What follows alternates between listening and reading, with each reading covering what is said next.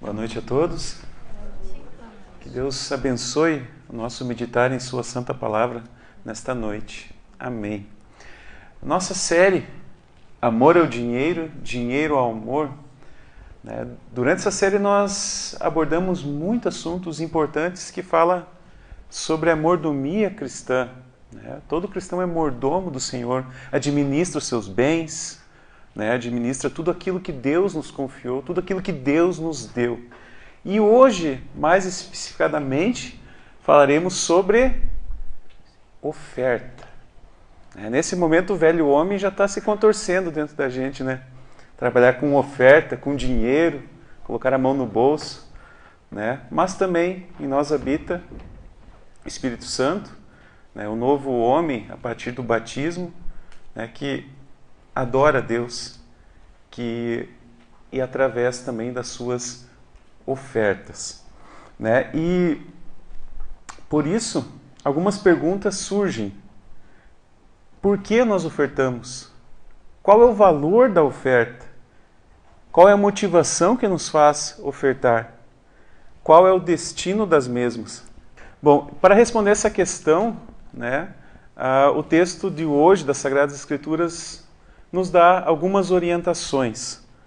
Né? A, o apóstolo Paulo, quando escreveu aos Coríntios, para a igreja de Corinto, ele tinha em mente os cristãos lá da Judéia, que eram cristãos que estavam passando por muitas dificuldades, estavam passando por fome, né? E por isso e por isso, né, usa, acho que agora melhorou, ficou mais fica mais, agora fica mais longe. Então, os apóstolos, é, inclusive o apóstolo Paulo, resolveram fazer uma campanha né, para arrecadar fundos, arrecadar ofertas, justamente para aqueles cristãos da Judéia. E em Corinto já tinham iniciado esta coleta há um ano, mas, como costumam dizer por aqui, foi quase que um fogo de palha. Eles começaram, mas logo pararam de ofertar. Isso aí aparece lá em primeira, na carta de Paulo, em 1 Coríntios. E agora, em 2 Coríntios, aparece novamente esse tema, e o Paulo, ele orienta então os cristãos sobre como ofertar. E essa orientação também serve para cada um de nós nesta noite, como proceder com as nossas ofertas. E o apóstolo Paulo inicia né, comentando que as ofertas são frutos da graça de Deus.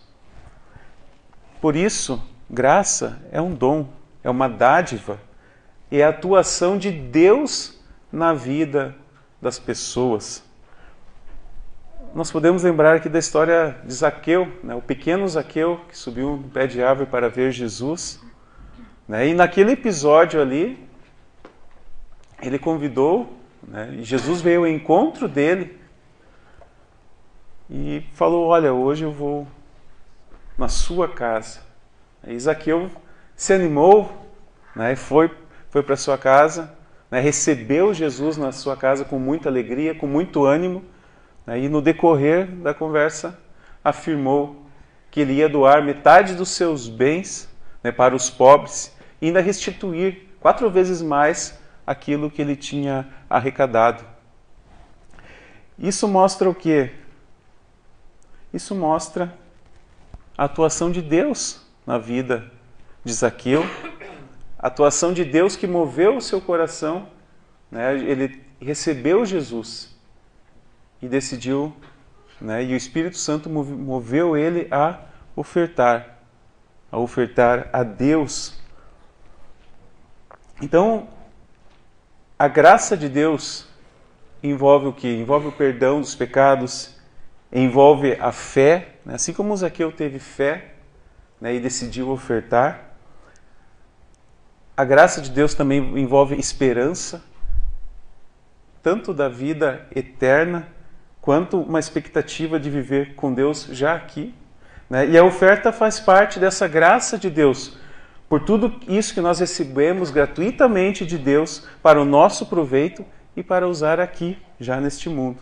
Então, enquanto nós vivemos aqui, nós seguimos confiando em Deus, né, que Ele proverá todas as coisas para nós, vamos vivendo nessa graça, né, sabendo que a maior oferta já foi feita lá na cruz, pelos nossos pecados, pelos nossos erros e pelas nossas culpas. Jesus foi a oferta de Deus pelo pecado.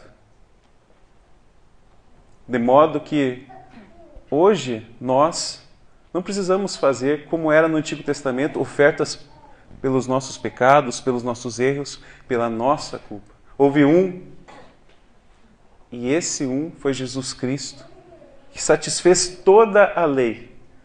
Por isso não há mais ofertas pelo pecado. Jesus Cristo pagou lá na cruz por tudo isso. E essa é a graça de Deus, é o que ele fez em nosso lugar. Assim como o povo do Antigo Testamento olhava para o que Deus tinha feito pela libertação da escravidão egípcia, como também a festa da Páscoa, assim também os cristãos né, olham para a maior obra de amor de Deus por nós, que é lá na cruz. O Cordeiro de Deus se ofertou pelo pecado.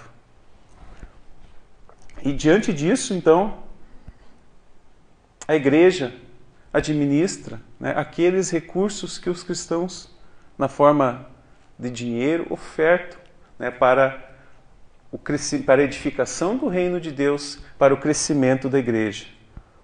E a igreja em si, com isso, com esse dinheiro, administra aquilo que ela tem de custos, de gastos, né?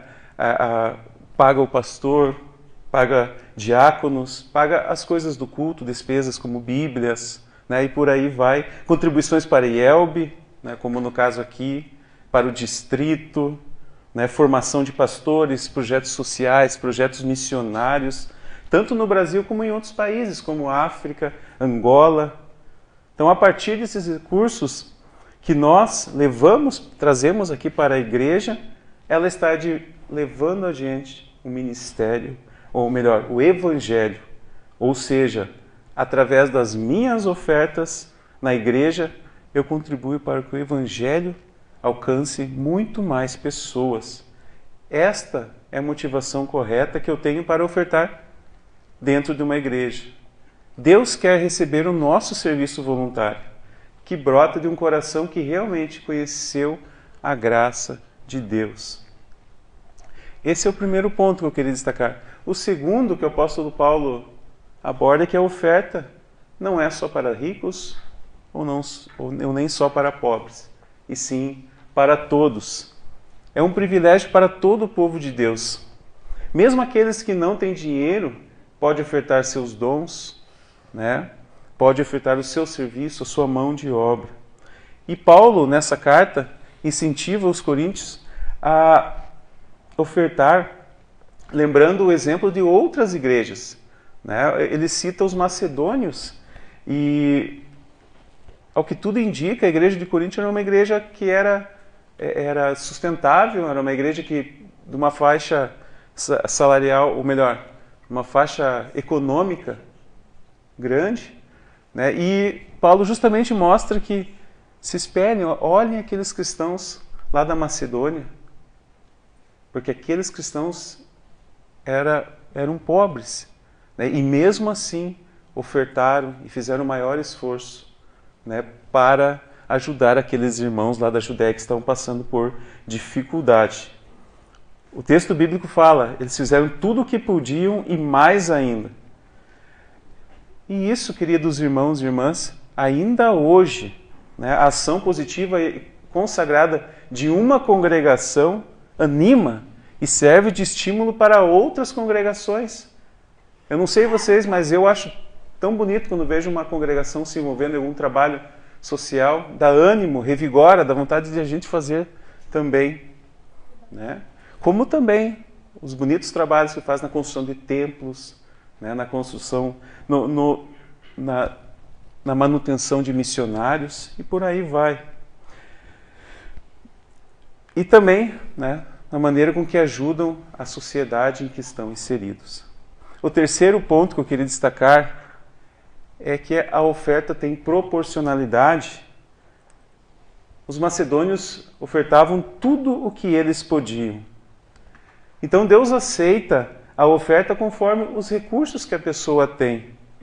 E não é só uma questão de quantidade, né, mas é sim também uma questão de boa vontade.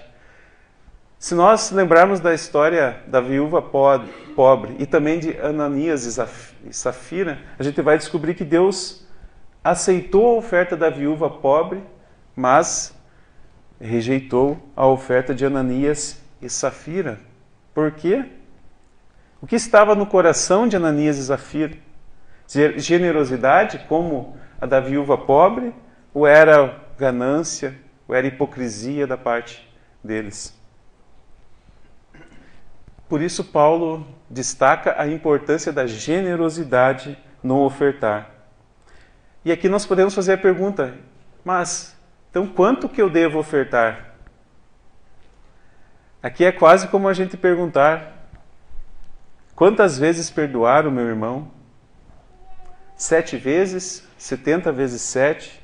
Dez, quinze, vinte por cento devo ofertar? Não há leis. O cristão perdoa. O cristão oferta. Dentro das suas posses. Né? Quanto? É sempre você, na presença de Deus, que vai definir isto. Que vai colocar o valor segundo a força da sua fé e também segundo aquilo que Deus, né, as bênçãos que Deus te dá, te concede. Tudo isso também envolve um outro ponto que o apóstolo Paulo destacou aqui, com generosidade e alegria. É, apesar daquelas condições desfavoráveis, de toda aquela pobreza, os cristãos lá da Macedônia contribuíram, contribuíram de forma alegre né, e generosa, segundo aquilo que estava proposto no coração deles. Por isso, nós não devemos fazer uma oferta quando é com tristeza ou quando é com obrigação mas sim com, com alegria, com generosidade. Essa orientação então serve para nós. Quando nós recebemos o nosso salário, os primeiros dias do mês ali, na primeira oportunidade que tivermos, nós podemos trazer até o altar do Senhor, que significa a presença de Deus. Né? E uma parte daquilo que tudo que Deus nos dá nos concede todas as bênçãos que Ele derrama em nossas vidas. Um outro ponto que é destacado aqui pelo apóstolo Paulo é a voluntariedade, ou seja, não é por obrigação, coerção, coação, mas com espontaneidade. Interessante que lá os macedônios eles pediram para participar, eles pediram para ofertar. E o apóstolo Paulo, ao advertir, ao ao admoestar o povo ali de Corinto, ele fala que não é por mandamento, ou seja, não é uma obrigação que eu estou pondo para vocês, mas é um estímulo a partir da graça de Deus. Outro ponto que a oferta tem que ser como uma consagração pessoal. No versículo 5 está escrito: deram-se a si mesmo ao Senhor. Então a oferta não está desassociada do relacionamento de fé com Deus, com Jesus. Isso diverge do pensamento racionalista, egoísta, materialista de nossos dias, porque significa compreender que nosso Deus é dono de tudo e, por consequência, dono de nossas vidas também. Ele é o doador de todos os bens e quer ser adorado com tudo que somos, com tudo aquilo que nós temos. Então a oferta é uma resposta espontânea e faz parte do culto daqueles que deram-se a si mesmo primeiro ao Senhor. Outro ponto importante que precisamos secar é que as ofertas precisam ser de forma coerente e consistente. Isso está escrito nos versículos 6, 10, 11. Né? O apóstolo pede aos coríntios que cumpram completem o que prometeram. Eles só iniciaram e pararam de ofertar. E o apóstolo Paulo fala justamente: olha, vamos voltar, recomece, recomece a oferta de vocês. Fazer o querer. Né? E esse é um ponto que mexe também com a nossa, com a nossa natureza humana, né? porque o apóstolo Paulo já nos diz na carta aos Romanos: o bem que eu quero, esse eu não faço, mas o mal que não quero, esse já fiz. Ou seja, infelizmente dentro de nós existe uma força contrária que bloqueia, atrapalha a nossa ação cristã. Principalmente, né, quando nós falamos em oferta de bens, oferta de oferta de tempo, a oferta dos nossos dons e talentos. Por isso precisamos ser reconduzidos constantemente aos propósitos de Deus. E cada novo dia precisa começar né, com o dar-se primeiro ao Senhor. A palavra de Deus e os sacramentos precisam nos motivar, precisam fortalecer, precisam nos estimular, precisam encorajar e orientar a cada um de nós.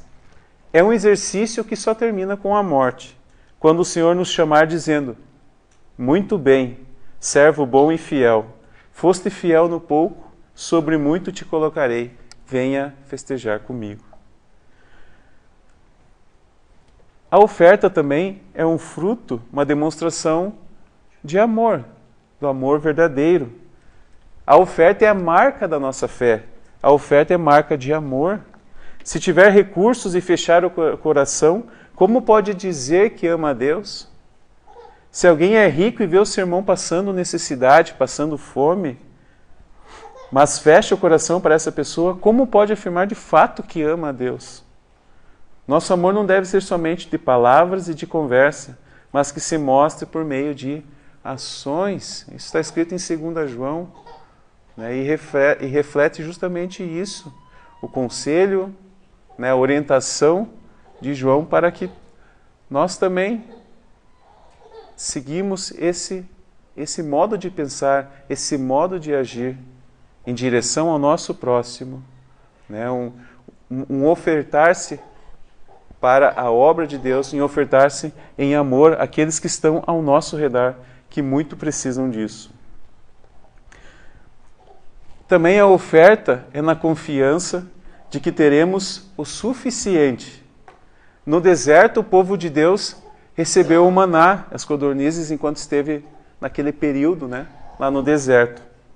Nós podemos ofertar sem medo de que pode nos faltar. As misericórdias do Senhor se renovam a cada manhã, como diz o salmista. Deus abençoa a nossa vida. Os macedônios não pensaram em si mesmos, né, mas sim ofertar o que tinham e sem ficar preocupado com amanhã. Deus também nos chama a dar de maneira generosa, porque os nossos porque ele nos concede bens materiais para o nosso bem e de nosso semelhante. E no versículo 9, esse é um versículo chave que destaca a grande motivação para cada um de nós. O Filho de Deus, o mais rico de todos os príncipes, se tornou o mais miserável de todos os escravos e deu tudo o que ele possuía para enriquecer a cada um de nós. Ele derramou sobre nós abundantemente as suas riquezas, como perdão, como fortalecimento da nossa fé, vida e salvação. Por isso, queridos irmãos, Deus nos concedeu tempo, dons, talentos, que possamos sempre usar eles de maneira que agrade a Deus. Amém.